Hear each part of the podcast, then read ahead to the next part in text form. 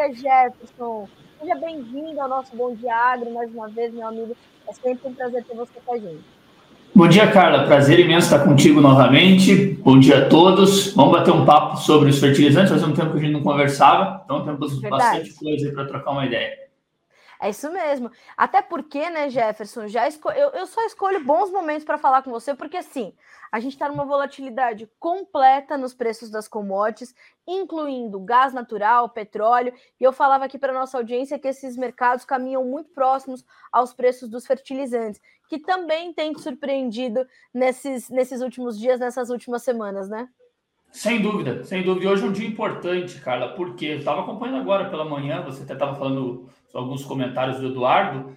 É, o gás natural atingiu a máxima histórica hoje na Europa. O contrato holandês rompeu a marca lá de março, né? 230, se não me falha a memória, e agora está aí próximo a 200, 220 era em março, 230, 240 agora. Então, realmente, isso traz uma certa preocupação, na minha opinião, para nitrogênio.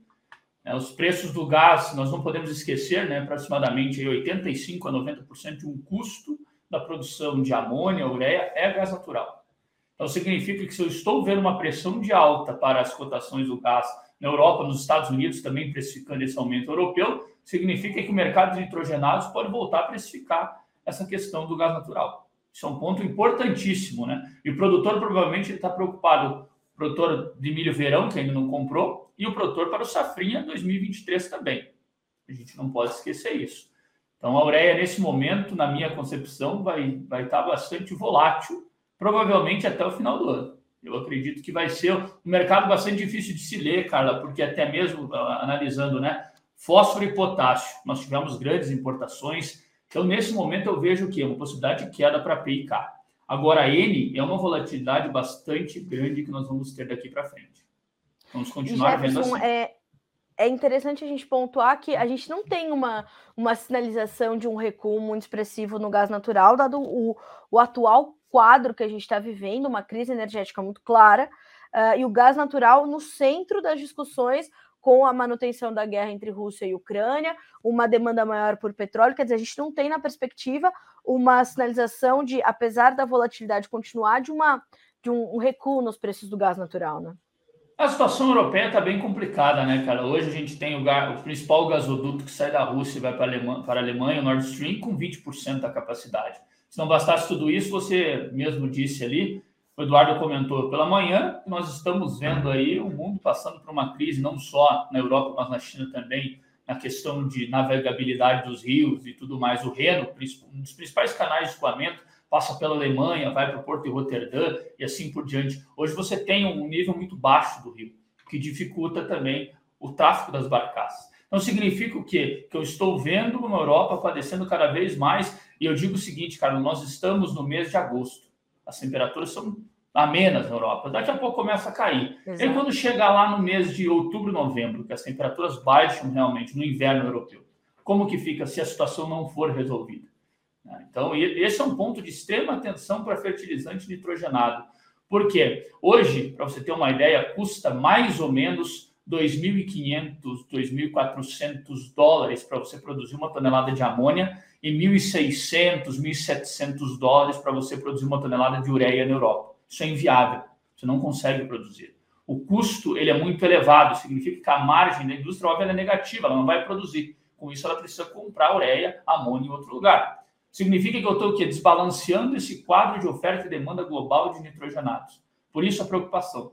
E aí, claro, nos Estados Unidos nós estamos vendo o quê? Os preços subindo também. A viabilidade nos Estados Unidos é grande, a margem é boa da indústria. Porém, ela vai precificar. De alguma maneira, vai precificar. Nós temos daqui para frente ainda o Brasil para comprar ureia, nós temos os americanos para comprar ureia, nós temos também os os indianos, que devem promover mais alguns leilões até o final do ano. Então, a demanda nesse segundo semestre ela é um pouco maior. Do outro lado, o que, que eu tenho? Um problema de produção, sobretudo no continente europeu. E esse é um ponto de atenção e que vai trazer volatilidade. Já trouxe para nós no ano passado, né, cara? Não foi só a guerra que trouxe. Sim. Lá em novembro do ano passado, o preço da ureia chegou próximo a 900 dólares. 900 dólares custo de frete Brasil.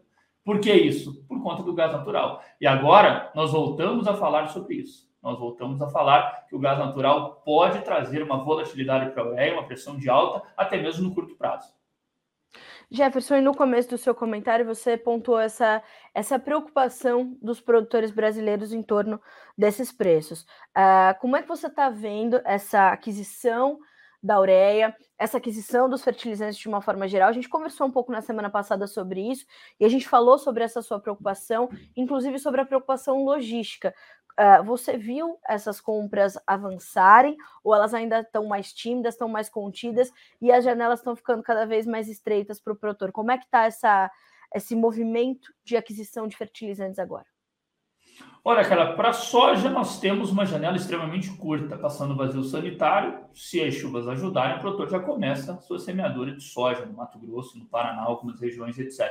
Uma janela muito curta hoje. Alguns produtores não compraram? Não compraram ainda. Estão esperando que uma queda mais acentuada para o potássio e também para o fósforo. O cloreto, para você ter uma ideia, está 100 dólares, um pouco menos agora, eu acredito, uns 90 dólares mais caro do que estava em fevereiro o MAP praticamente equivalente. Então, significa que, olhando as nossas importações, hoje não se fala em risco de desabastecimento. Nós importamos mais de 8 milhões e meio de toneladas de KCL de janeiro até julho. Os estoques estão elevados por aqui e o consumo, de acordo com o que nós estamos acompanhando, tende a diminuir. Então, significa que eu não tenho mais essa preocupação de faltar matéria-prima. Os produtores estão esperando essa queda para tomar suas posições. Eu sempre digo, a logística é algo que me traz preocupação. Porque se nós tivermos um grupo muito grande de produtores que ainda não compraram e forem comprar todos juntos, significa que eu vou pressionar essa logística. Isso é um fato, Sim. não tem como correr. Então, além do preço, que nós estamos vendo um cenário de queda hoje, uma continuidade dessa queda, o produtor também vai ter que olhar a logística dele para não ter um prejuízo. De quem sabe está tudo certinho para começar a sua semeadura e não chegou o fertilizante. Ano passado nós vimos isso já. Nós vimos algumas complicações desse lado. Mas o que nós sabemos é, inclusive a IFA está trazendo uma queda na demanda global por fertilizantes para 2022. E por que isso? Pelos custos, pelos preços elevados e uma relação de troca desfavorável para o produtor. Mesmo com a queda, a relação de troca está muito superior às médias históricas, é um fato. Isso é um fato bastante importante. Nós tivemos queda, sim. De fevereiro até agora, os fertilizantes caíram, caíram bastante. Só que ainda nós estamos superiores ao mês de fevereiro, inclusive para algumas matérias-primas, como o caso do cloreto. O MAP já está equivalente, já chegou ao nível de fevereiro, quando nós falamos de relação de troca. Então, tudo isso acaba prejudicando um pouco as negociações e também as antecipações das negociações, né, cara? O produtor, em geral, olhando o Mato Grosso, ele tem uma cultura de antecipar as compras para o milho safrinho. Hoje nós estamos vendo que o mercado está um pouco mais lento do que estava. E por que isso? Porque os preços estão elevados. Só que eu digo aos produtores o seguinte: nós temos que aproveitar, pelo menos para o nitrogênio, essas oportunidades de queda. Nós temos que aproveitar. Porque, como eu falei no começo, o gás natural está mostrando sinais de que continuará bastante volátil até o final do ano. E essa volatilidade para o gás natural trará também volatilidade para o sulfato de amônio, para a ureia, para o nitrato e assim por diante.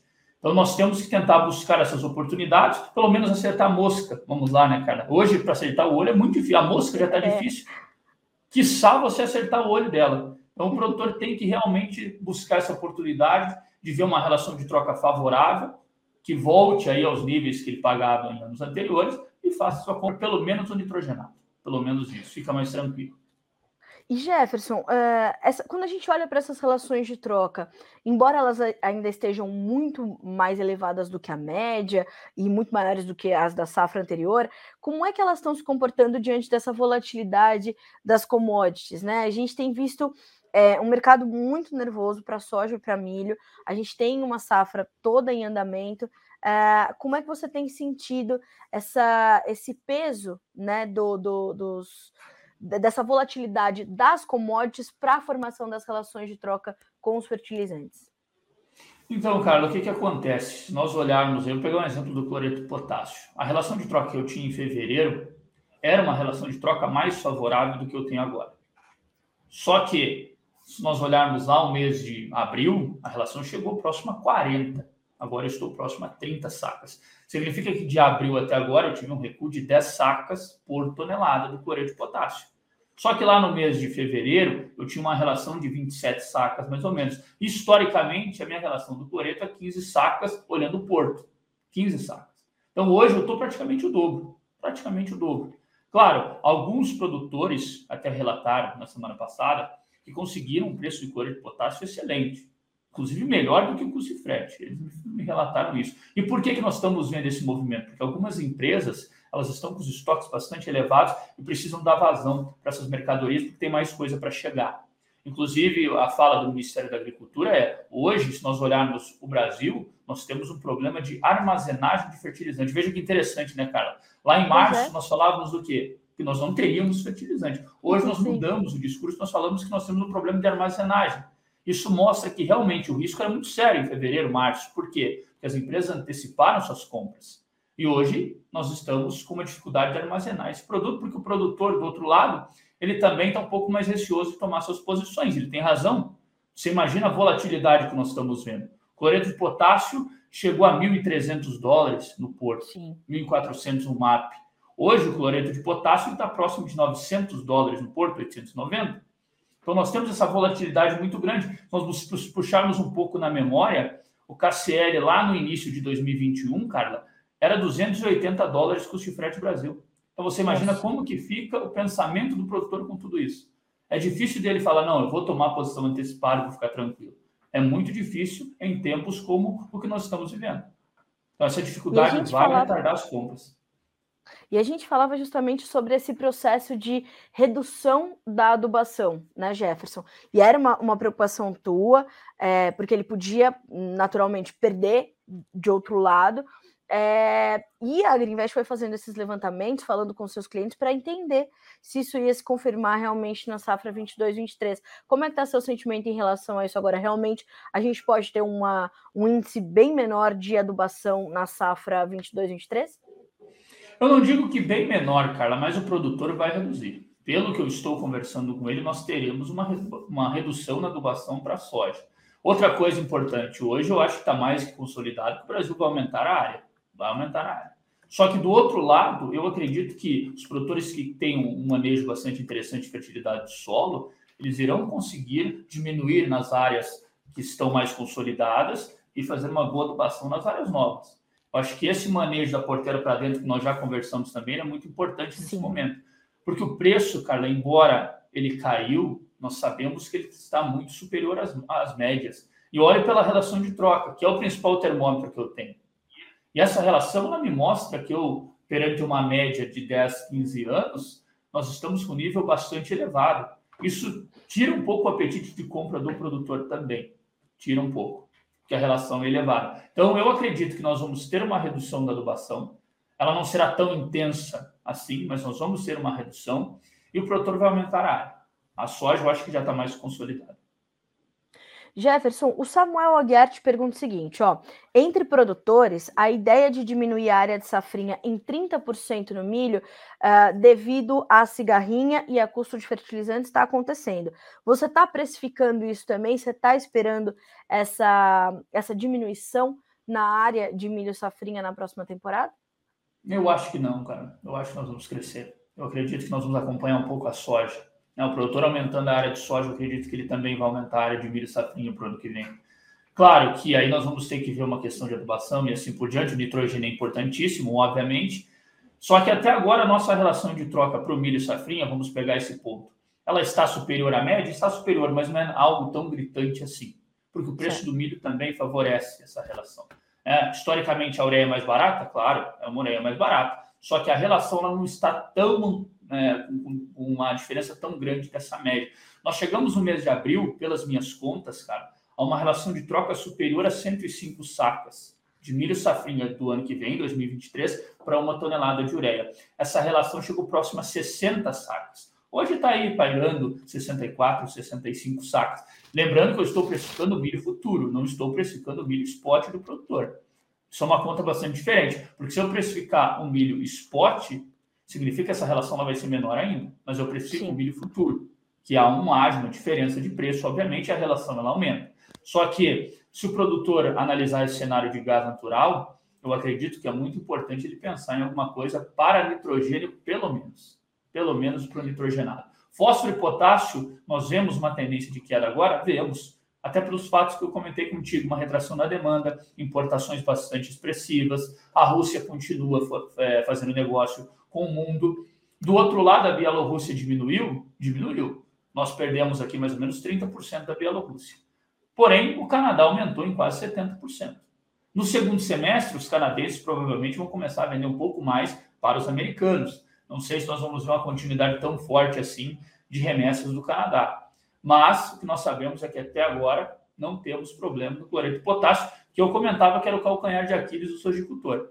Se caso acontecesse realmente uma falta, eu acho que essa falta aconteceria por, pela Rússia, pela ausência dela, nós teríamos problema. Mas agora não temos mais. Praticamente garantido para a soja, estamos caminhando para uma garantia do milho também, cana e assim por diante. Tá. Jefferson, é, quando a gente fala tá, tá boa, tá perto da média, tá ruim, tá. Com, é, que referências a gente tem de relações de troca agora para soja, para milho? Se você quiser destacar outras culturas também que tenham uh, chamado atenção aí no teu radar, como é que a gente está para as principais matérias-primas e as principais culturas com essas relações de troca? De que referências a gente está falando? Olha, vou pegar o exemplo do KCL. O KCL, a soja versus um cloreto, mais ou menos 29, 30 sacas hoje, mais ou menos. A gente considerar o quê? Até estou dando uma olhada no meu gráfico aqui, ó, 30,4 precisamente. 30,4, ou seja, o produtor a nível porto, ele vende 34 sacas e compra uma tonelada de KCL. A minha média, Carla, só para você ter uma ideia, 17,4. 17,4 a média para o mês de agosto, tá. que é o último mês da nossa janela de compras. Qual que é a minha janela que eu considero? Setembro a agosto. Se eu analisar essa janela, eu estou com uma relação de 30,4 contra 17 da minha média para cloreto de potássio. Descendo um pouco aqui, ó, eu tenho MAP a 31 sacas contra uma média de aproximadamente 20 sacas. Então significa que eu estou 14 sacas superior à minha média.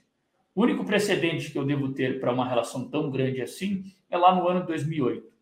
Para o KCL, lá no ano 2008, a média anual ela ficou em 36 sacas. É alto, é bastante alto em 2008. Muito o que, alto, que aconteceu tá? com a demanda, cara? Só para exemplificar para os produtores. Lá em 2008, quando o KCL explodiu, no ano posterior, 2009, as nossas importações caíram significativamente, mostrando que o produtor adubou menos. Claro, em 2008 nós passamos por uma, por uma crise bastante importante. Nós tivemos também uma questão de restrição a crédito e assim por diante, coisa que nós não temos agora. Então é um cenário um pouco diferente, é um pouco diferente. Mas nós sabemos que o produtor vai adubar menos com essa relação de troca elevada. Para o milho safrinha, como eu falei, deixa eu até pegar aqui ó, precisamente para falar para você. Hoje a minha relação em sorriso no Mato Grosso para o safrinha 23 está em 75 sacas. 75 Caramba. sacas. No ano passado, para o safrinha 22, nessa mesma época, eu estava com uma relação de 56 sacas para o sorriso no Mato Grosso. Então, eu estou a 75, eu estava a 56 no ano passado. Certo? Mas já cheguei, é importante dizer para o produtor também, que nesse ano eu já cheguei a 105 sacas no mês de abril. Então nós Teve tivemos isso, uma né? queda bastante importante. É, nós temos que ver os dois lados, né? Esse lado que nós tivemos no mês de, de, fevereiro, de fevereiro, março, ali o ápice da, da, da guerra e assim por diante, e agora essa queda. Só que a partir do momento, né, Carla, que eu começar a observar o gás natural voltando a precificar as cotações da ureia, essa relação sobe e sobe muito rápido. Nós vimos isso há dois meses, aconteceu isso. A relação estava lá em 61, foi buscar 80 em duas semanas. Por quê? Porque a ureia subiu 30%. E agora, como que o preço da ureia vai se comportar com esse gás natural? Eu acredito que nós vamos ter uma precificação aí, pelo menos até o final de semana. Alguma coisa deve Não, é precificar, é... sim. Não, é realmente importante da gente pontuar todas essas, essas situações, porque ontem eu já tive uma pergunta no Bom Dia Agro sobre isso, e hoje a gente tem novamente, é, e a gente percebe que o produtor precisa realmente é, se empenhar e dedicar um tempo, né, Jefferson? A gente conversa muito sobre isso, é, que é buscar informação, buscar educação financeira, buscar planejamento comercial Ontem, uma pessoa me perguntou no Bom Dia Agro, Carlinha, qual é o melhor momento para gente, é, para eu começar a vender a soja 22, 23? E hoje a Neide Rosa, de Palmital, São Paulo, diz assim: gostaria de dicas sobre a próxima safra 23, se espero a colheita para vender ou se vou observando o mercado até março, abril e já vou vendo possibilidades de trava. É, já tem que começar a ver possibilidades de trava, já deveria ter começado a ver, e a gente precisa lembrar que é, precisa começar ou chegar em agosto com pelo menos uma boa parte dos seus custos de produção cobertos, né, Jefferson? Quanto é que os fertilizantes respondem no custo de produção para uma soja, para um produtor aqui no Brasil?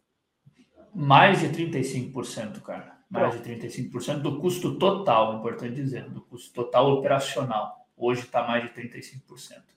Por quê? Pelo preço elevado. Né? Nós estamos vendo aí como que estão as cotações dos fertilizantes. Isso acaba elevando o que? Esse percentual do custo total operacional que o produtor tem. Então é muito representativo. O fertilizante é o mais representativo deles hoje. É o mais representativo. Portanto, é isso que você falou, é fundamental. O produtor ele tem que fixar essa relação dele. Ele tem que, ah, já comprei todo o meu fertilizante, já comprei todo o meu químico, já comprei minha semente. Então, o certo é você fazer a sua venda da soja e já terminar. Você fixa seus custos, já não tem mais esse problema, já fico mais tranquilo. Daqui para frente, eu penso em fazer uma operação, posso fazer alguma coisa de opção e assim por diante. E eu sempre falo, cara, num ano como esse, não existe receita de bolo. Cada caso é um caso. Nós não podemos pegar e generalizar uma estratégia. Ah, não, vamos fazer isso aqui que vai dar certo. Não está correto, não está correto. No fertilizante é a mesma coisa. Cada realidade é uma, cada caso é um caso. Então nós não podemos generalizar hoje. Em anos anteriores, pelo menos no fertilizante, era algo mais tranquilo. Hoje já não temos mais isso. Por quê? Como eu falei, vamos dar um exemplo da ureia, que é o caso mais emblemático, na minha opinião. Você ter uma volatilidade de 20% na semana de aumento é muita coisa. Cara. O produtor não estava habituado com esse tipo de mercado. Para o fertilizante, por exemplo, eu me lembro, em 2019, nós tínhamos preços de 20 dias, um mês. O produtor tinha um mês para tomar decisão. Hoje ele tem meio dia, uma hora.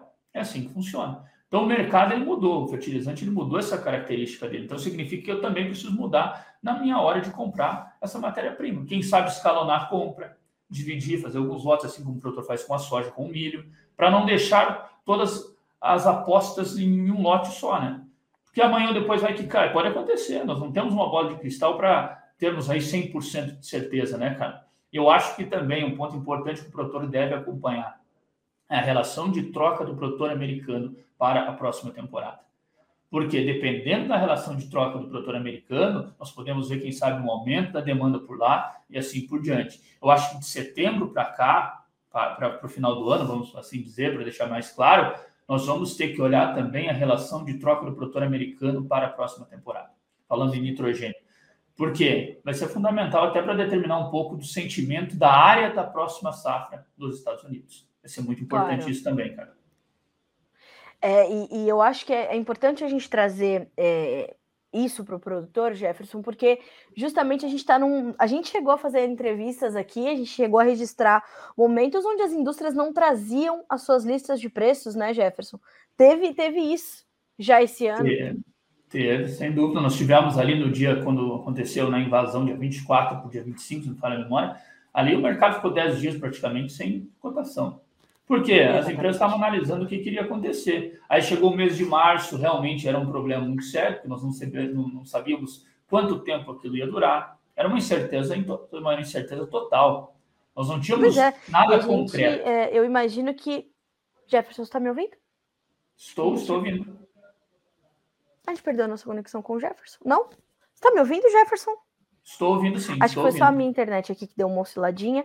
Uh, uhum. Jefferson, para a gente concluir. É, tem alguma outra, algum outro ponto dessa, desse quadro, desse mercado que você acompanha é, tão, de, de, forma tão frequente e você tem visitado muitos pontos do país, né, levando essas informações. Queria saber se para a gente concluir você tem alguma alguma outra informação que esteja ali às margens do mercado que você tenha percebido e ainda não chegou ao noticiário que você possa trazer, Carla, a gente tem que ter atenção a esse ponto também Uh, ainda não está tanto em evidência, mas a gente tem que ter atenção a isso. Olha, Carla, eu acho que nesse momento esse lado do gás natural é algo que me traz mais preocupação, pelo menos por certo. agora. E segundo ponto que não fica tão em evidência como você falou, é que a China ela é a maior exportadora de fósforo do mundo. Ela é a maior. E pelo que nós estamos acompanhando, ela vai continuar restringindo as exportações de fósforo. Então, esse é um ponto importante. O fosfatado está caindo? Está caindo. Só que nós temos que acompanhar dois pontos para o fósforo. Primeiro, uma questão ligada à amônia também, porque a base de fabricação utiliza amônia. E o segundo ponto, a China. Como que fica as exportações da China? Tudo para os vizinhos. Estou falando de Bangladesh, Paquistão, que são consumidores e que compram, a Índia também, obviamente, que compram fertilizantes da China. Esses países são grandes parceiros no quesito fosfatados, DAP. Então, significa que se a China restringir a oferta, nós podemos ver algumas disfunções, como nós vimos no passado. Não sei se vai acontecer, mas o produtor tem que ficar atento também a essa questão ligada à China, não somente nas commodities agrícolas, não somente na soja, no milho também, que a China pode comprar do Brasil, mas também nas exportações de fertilizantes fosfatados. Ela é fundamental, nós temos que olhar para ela também.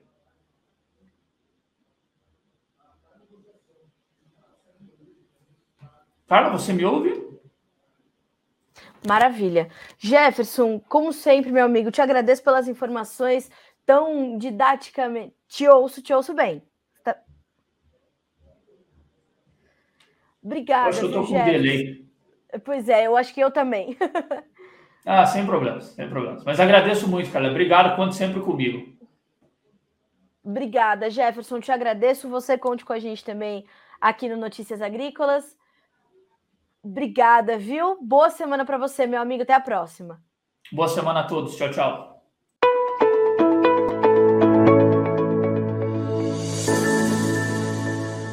Deixa eu checar se o Jefferson já está conosco na sala.